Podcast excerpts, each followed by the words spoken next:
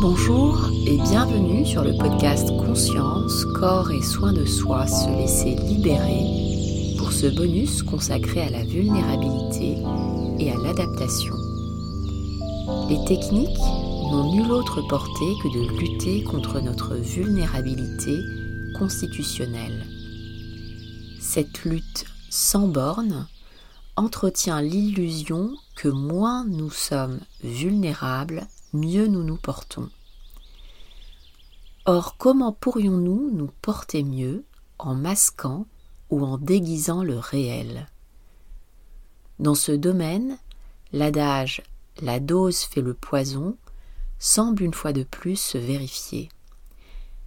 À vouloir nier notre vulnérabilité à l'extrême, n'est-ce pas le résultat inverse que nous cultivons?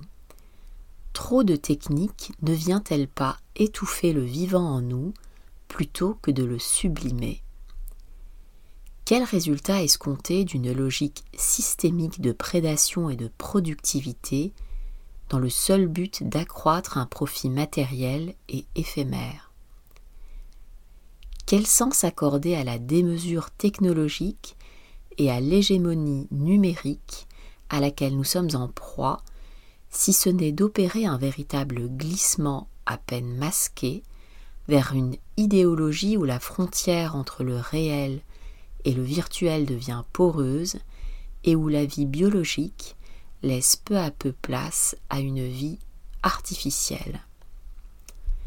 Ce fantasme morbide et vain de toute puissance et d'immortalité est le résultat tangible d'une lutte acharnée contre notre vulnérabilité, contre ce qu'il y a de mouvant et de vivant en nous, et finalement plus encore contre ce qu'il y a d'émouvant en nous.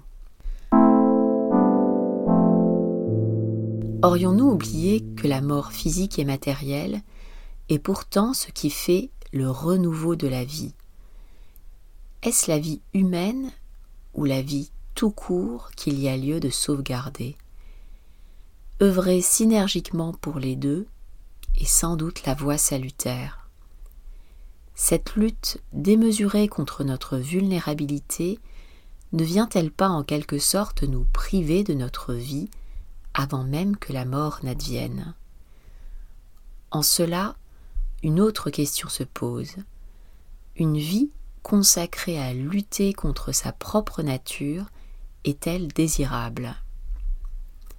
Basculer dans le contrôle à outrance nous invite à nous dénaturer, à nous éloigner de nous-mêmes, à nourrir un esprit de prédation et de compétition là où la nature, à différents égards, est un modèle de coopération prônant l'intelligence collective plutôt que l'intérêt individuel. Nous réconcilier avec notre propre nature en acceptant et accueillant d'être faillible, d'être malade et mortel, est peut-être nécessaire pour apprendre à mieux vivre. Accepter sa mort permet sans nul doute de penser sa vie. Défier notre propre nature au-delà des conséquences néfastes pour l'humain lui-même a pour corollaire de défier une nature qui nous transcende, jusqu'à venir mettre en péril le précieux équilibre du vivant, patiemment orchestré lors des temps géologiques. Le constat d'un tel mal-être à l'échelle sociétale et écologique est révélateur d'un mal-être institutionnalisé, témoin d'une résistance insciente du tissu humain à s'accueillir tel qu'il est c'est-à-dire en lien et vulnérable à son environnement. C'est là un symptôme de défaillance du système d'adaptation tel que décrit par Bernard Sensfelder, système de transformation et de laisser-faire inscient du corps face à ce qui le traverse, à l'image de l'eau qui vient épouser la forme de son contenant en toute fluidité et sans résistance. Notre défi, à la lumière de ce qui précède, pourrait bien être d'accueillir en toute humilité notre vulnérabilité. nos efforts à l'infléchir mériteraient sans doute d'être dosés et mesurés dans le respect du vivant en soi et du vivant autour de soi. Merci pour votre écoute.